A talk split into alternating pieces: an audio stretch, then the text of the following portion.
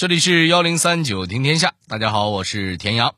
今天节目一开始呢，先为您奉上一段才子佳人的狗血大戏。慧清，我们也曾经海誓山盟过，为何今日你要离我而去？我问你，你喜欢我什么？自然是你的聪慧。既然你都说我聪慧了，你就应该明白，我没法和屡试不中的穷秀才在一起吧？你有钱赎我吗？我，可我真心舍不得你。真的吗？你不过是一个流连花丛、红颜知己无数的浪子，过几天便会把我忘了。不会的，你根本不懂我对你的情谊。你是我唯一的红颜知己。我不管什么唯一不唯一，我只知道。能赎我的是那个富商，而不是你。你走吧，慧清，慧清，你开开门，听我说呀，慧清。听完这一段小剧场，您心里肯定好奇，这都谁谁谁呀？这这和传统戏曲里的套路不太一样啊！家人脑子清醒，为了钱竟会放弃爱情；才子是屡屡参加科考，却也只考了个秀才。等等。那这还能叫才子吗？能啊，当然能。不信，您听我慢慢道来。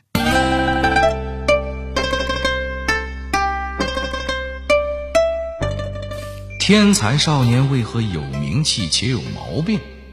为何认为他有毛病的人在他眼里更有毛病？有毛病的作家写出哪些百姓眼里没毛病的书？他失败的爱情。又催生出了哪部文学杰作？幺零三九听天下，田阳跟你聊聊非主流作家冯梦龙的故事。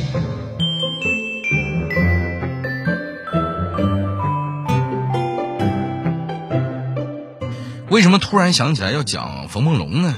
因为马上就中秋了嘛。那中秋跟冯梦龙又有什么关系呢？那关系可大了。冯梦龙是谁呀？一个文人。文人会什么呢？写诗啊，会写诗怎么了？会写诗的人自然就会赞美月亮啊。不信您听这句：“人逢喜事精神爽，月到中秋分外明。”哎，这就是冯梦龙写的。好家伙，这圈子给绕的。不过您也别嫌我绕圈子累啊。冯梦龙这个人啊，说实话真的值得一聊。毕竟在咱们这个时代，他的名字。可是重量级的，网上随便一搜，什么伟大的文学家、戏曲家、畅销书作家，这样称赞他的头衔，反正比比皆是。唯一让人诟病的呢，可能就是他的男女作风问题。毕竟咱们冯老师确实挺喜欢流连勾栏瓦舍，跟姑娘们喝喝酒、聊聊天的。但考虑到时代背景等等因素，咱也能理解。冯梦龙这个人呢，一句话总结：有名气，没毛病。大家都知道，像这种天才人设呢，往往他都会有一个绕不开的命运，那就是活着的时候呢籍籍无名，死了才被人敬仰。因为俗话说得好啊，“文章赠命达”呀。但这个设定在冯梦龙身上并没有实现。其实他活着的时候啊，就已经挺有名了，经常上热搜。而且人家这热搜还不是花钱买的，人家不搞营销不发广告，就凭借一己之力让讨论量和话题度通通支棱起来。您就说厉害不厉害吧？听到这儿呢，您也先别着急为冯梦龙鼓掌哈，我只是说他有名儿，但我没说这个名声是好名声还是坏名声。在他那个时候呢，大家对他的评价和现在是正好相反的。那就是有名气也有毛病，而且这毛病还不小，都害得冯梦龙惹了好几回官司了。是怎么回事呢？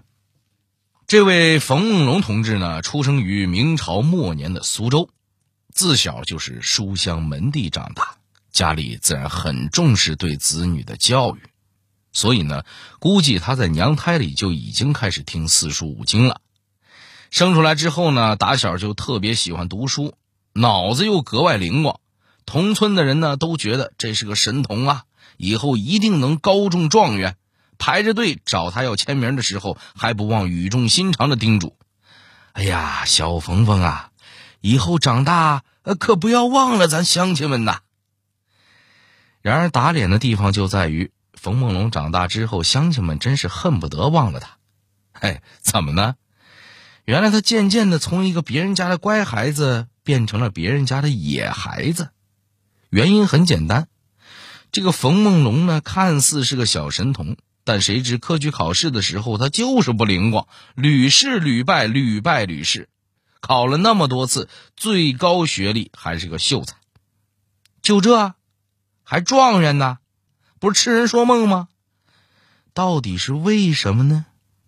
是冯梦龙傻了吗？他肚子里那点墨水是装出来的吗？其实当时的人啊都不这样认为，有的人呢只是觉得冯梦龙是考运太差。但有另一些人觉得呢，这冯梦龙不只是考试运气差，他还被自己那个不好的名声给影响了。新科状元，那肯定得是所有人仰望的对象啊，要一身正气，涵养十足。而冯梦龙，他他根本就是个反面教材。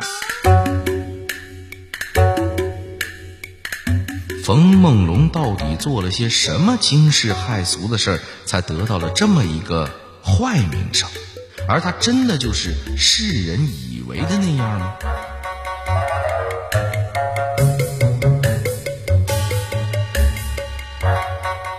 对于第一个问题啊，咱们完全可以一句话总结：呃，这个冯梦龙呢，根本不符合当时的主流价值观。那当时主流价值观是啥呢？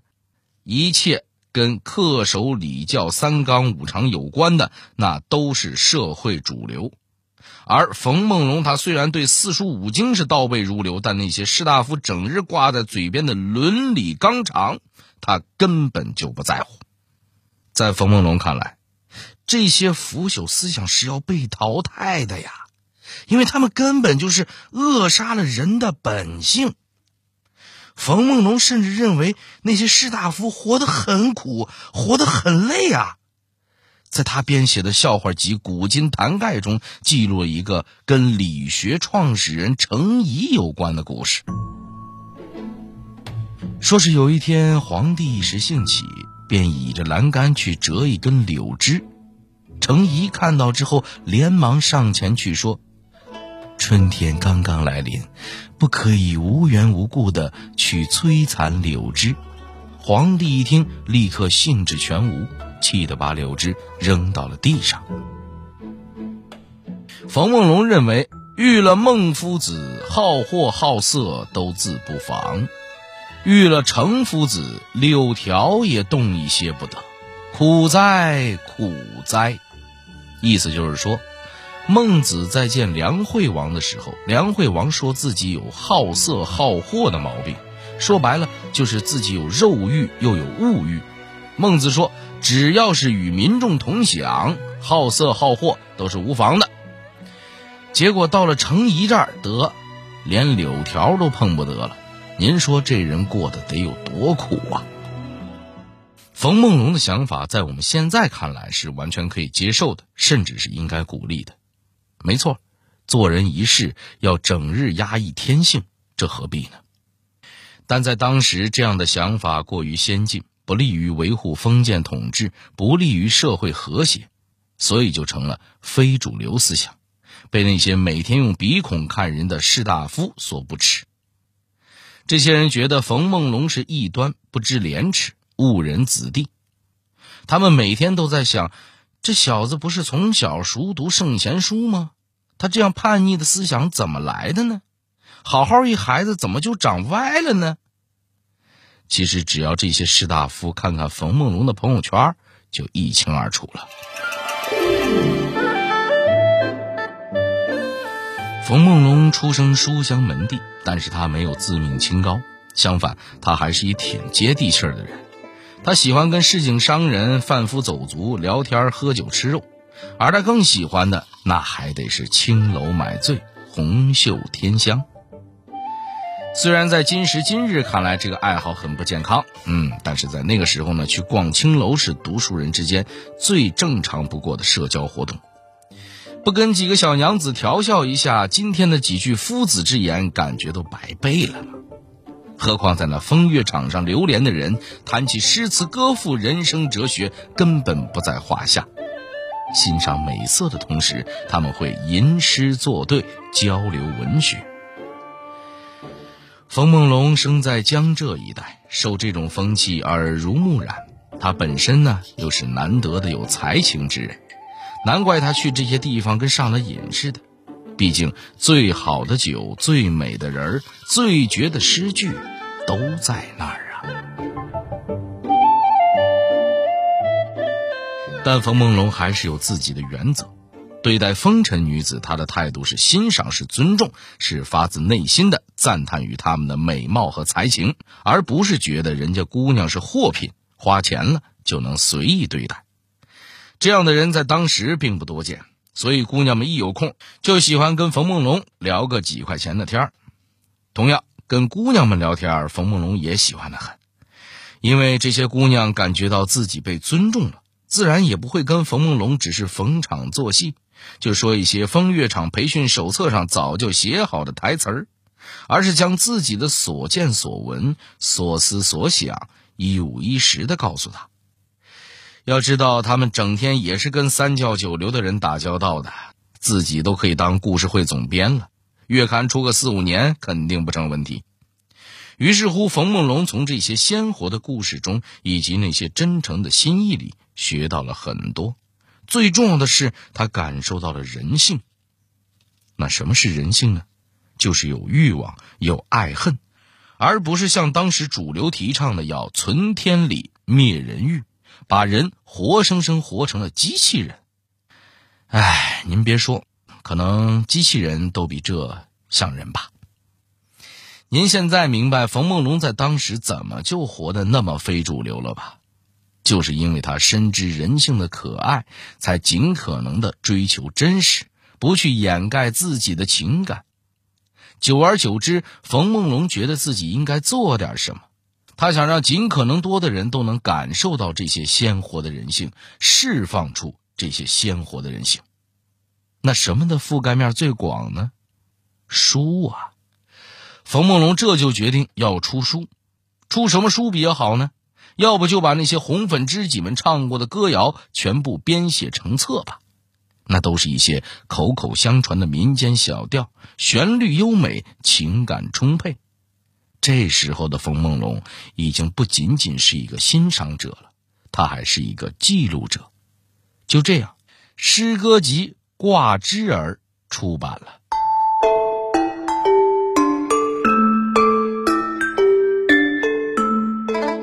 将民间诗歌编纂成册是一件功德无量的大好事。但为什么冯梦龙却遭到了口诛笔伐呢？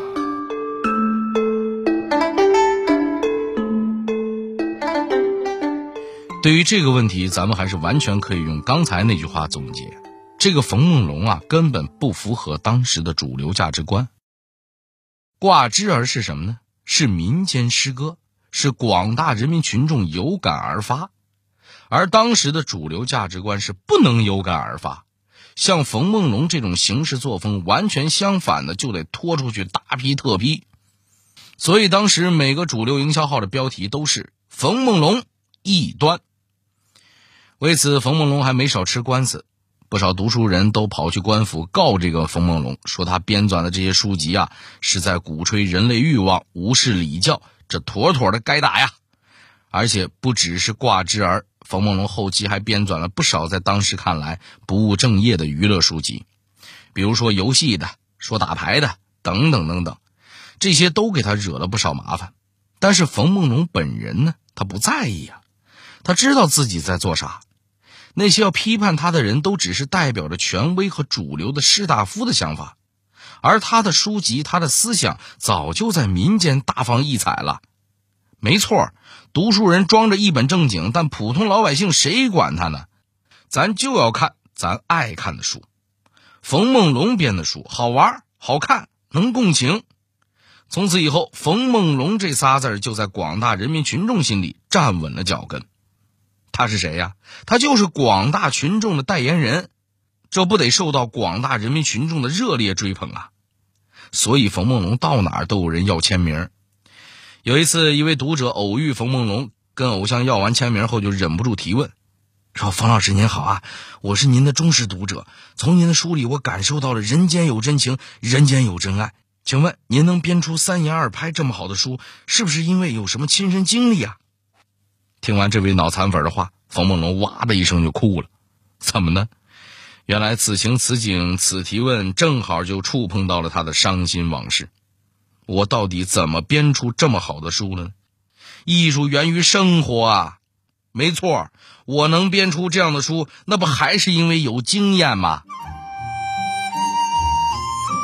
没错，咱们的冯老师虽然游戏花丛，但曾几何时也遇到过一个特别的女孩，让他难以忘怀，让他决定浪子回头，从一而终。然而，美好的爱情故事总有结局的一天。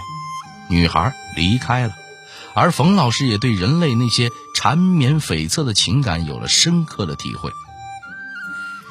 这个女孩叫做侯慧清，她是苏州名妓，有颜值有才华，最重要的是人家还有头脑。但可能因为侯慧清太有头脑了，他感觉冯梦龙一辈子不会功成名就，做不了主流意义上的成功人士。虽然有才情，却没财富。这样的人连一个包包都送不起，谈谈恋爱还可以，但长相厮守还是算了吧。于是侯慧清毫不犹豫地转身投入了富商的怀抱，把冯梦龙抛在脑后。侯慧清这么潇洒，拍拍屁股就走人了。但冯梦龙做不到啊。对于这种花丛浪子而言，人生或许会有很多爱，但真爱难寻呐。在这以后，冯梦龙连青楼都不去了。大概怕触及伤心往事吧，生活就这么给他上了一课，让他更深刻的理解了什么叫做情之一字。这一回不是听来的，不是看来的，而是自己体会来的。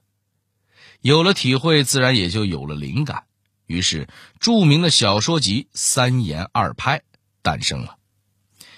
这个作品集呢，咱们上学时都学过。三言分别是遇事名言、警示通言、醒世恒言；二拍分别是初刻拍案惊奇和二刻拍案惊奇。这五本小说可以说是历史上古典白话小说的巅峰之作，能让人从各个角度了解当时社会的风貌，其中自然也包括了冯梦龙自己的爱情观。不信您去翻翻里面的大部分爱情故事都很凄美。比如著名的杜十娘怒沉百宝箱、蒋新歌重会珍珠山等等，哪个不是虐恋故事啊？但冯梦龙真的如侯慧清所言，只会出版一些所谓的杂书闲书，但正事上毫无建树，一事无成吗？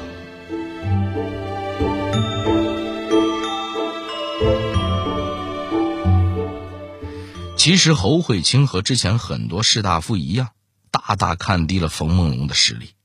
他们觉得冯梦龙每天游手好闲，考试又屡考不中，这简直就是失败者的最佳代言人嘛。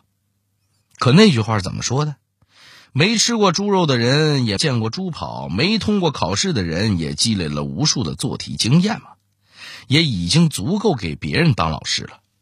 冯梦龙。这个疯狂的小镇做题家，人到中年终于发现了自己的优势，那就是去当补习老师，专门给那些考生讲课划重点。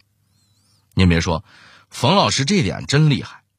经过他的层层点拨，学生们可谓是醍醐灌顶，青云直上，直冲科举状元榜。自打冯老师发现自己这个天赋，他就停不下来了。有一天，他就在想，虽然自己已经成了金牌补习老师。但也只能惠及身边的学生，还不够啊！我冯老师应该桃李满天下才对。于是他想出了另一个招数，那就是写课外辅导教材，不就是再出几本书吗？有啥难的？于是他一手揽下了撰写、编辑、制作、出版等等工作，一口气出版了好几本考经。所谓考经，也就是平常他给人课外辅导的内容，再加上一些练习什么的。帮助学生提高成绩，有了这本考经，从二本到一本，再从一本到状元，那不是梦啊！您说做老师做到这个份上，那还不是人生赢家吗？而且虽然冯梦龙一直都没有中举，但他的才华也得到了赏识。在冯梦龙编完了一堆书以后，他便进了国子监，成为了贡生的一员。贡生呢，就是考上秀才那些人里表现特别突出的，是地方进献给皇帝的人才。换句话说，他是被保送了。冯梦龙通过贡生这条路，就这么当上了官，官职是知县。知县虽小，但好歹是个官啊。最重要的是，冯老师做官的作风就跟编书的作风一模一样，从来不整那些虚的。他是打心底里关心百姓。在他执政期间，带头捐款修建防御工事，抵御贼寇和猛兽，还实行计划生育、猛抓教育。就这样，一个落后闭塞的小县城，在冯老师的带领下奔向了小康。再后来，冯梦龙退了休，回到老家，生活顺遂。您以为冯梦龙的故事就在这儿画下了句点吗？就连他自己可能都是这样认为的。谁知这突然之间，江山易主，满族人的统治取代了大明。冯梦龙作为有责任感的读书人，面对着国破家亡，觉得自己不能就这么坐视不理呀。于是他在晚年又成了反清复明、奔走呼号的斗士，直到他生命的最后一刻。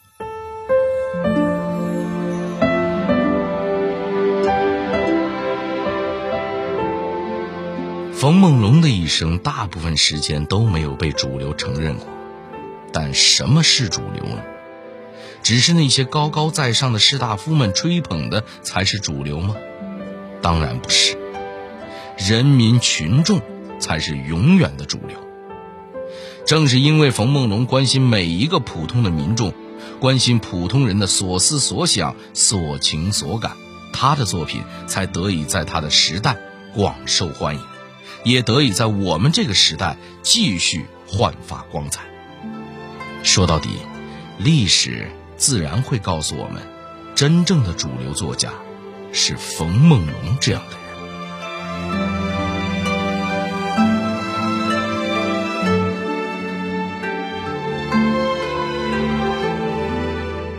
好了，这里是幺零三九听天下，我是田阳。最后代表节目编辑秦，最后代表节目编辑高志、程涵，小剧场配音陈光、刘甜甜，感谢您的收听。